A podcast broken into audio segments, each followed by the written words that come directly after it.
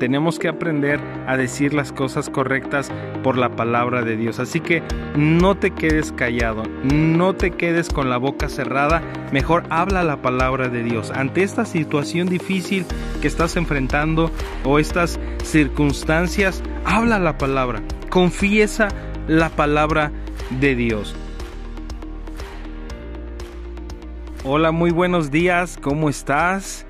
Yo deseo que este día pueda ser un día lleno de grandes bendiciones para ti y tu familia. Así que te animo a que sigas tomando esa iniciativa de confesar lo que la palabra de Dios dice acerca de ti. Vamos a procurar no decir cosas incorrectas, no confesar cosas que no dice la palabra de Dios acerca de nosotros, porque recuérdalo, vamos a obtener el fruto de lo que hemos estado hablando. Proverbios 13:2 Del fruto de su boca el hombre comerá el bien, mas el alma de los prevaricadores hallará el mal. Nuestras vidas, tu vida, mi vida, se va a dirigir en la dirección de nuestros pensamientos más predominantes. Y esos pensamientos a su vez se traducen en palabras. Lo que tú estás pensando las cosas que están viniendo a tu mente son las que se van a traducir en palabras. Si hablas escasez es porque esa escasez ha estado dando vueltas en tus pensamientos. Si hablas enfermedad es porque enfermedad ha estado reposando en tus pensamientos. Proverbios 14:23 En toda labor hay fruto, mas las vanas palabras de los labios empobrecen.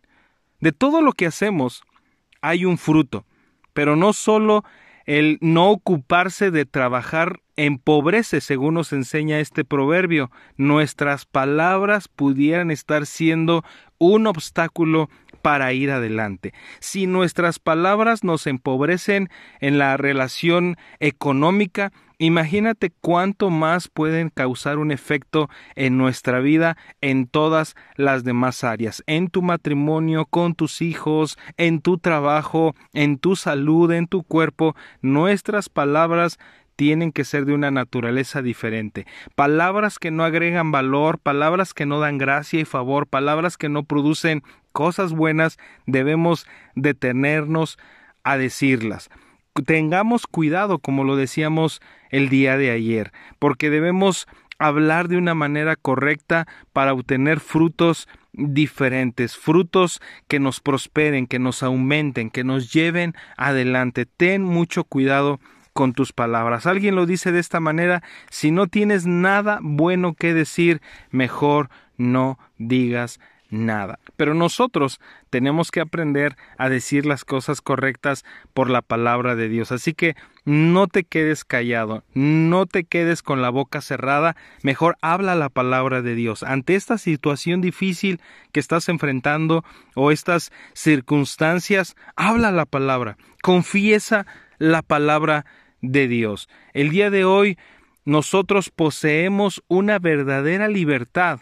porque confesamos que el Hijo de Dios nos ha hecho libres. Juan 8:36. Así que si el Hijo os libertare, seréis verdaderamente libres. ¿Sabes que tú tienes libertad de maldiciones?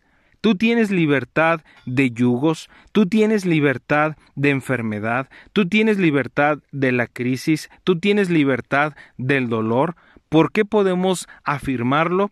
porque si el Hijo, Jesús, nos hace verdaderamente libres, no hay más yugo, no hay más cadena, no hay más dolor, no hay más enfermedad, porque Él nos ha hecho completamente libres. Así que tú eres libre de esa escasez, tú eres libre de esa enfermedad, tú eres libre de ese dolor, tú eres libre de cualquier cosa que te mantenía atado. No hay más cautiverio en tu vida, ni en tu casa, ni en tus hijos. Tú eres completamente libre. Así que avanza, ve adelante, ve a lograr y ve a alcanzar lo que Dios tiene en su corazón para ti. Gracias Señor Jesús, porque este, este día es un día de libertad para cada uno de nosotros. Tú eres el Hijo de Dios que vino a hacernos libres y el día de hoy yo tengo libertad del temor, libertad de la enfermedad y libertad de cualquier cosa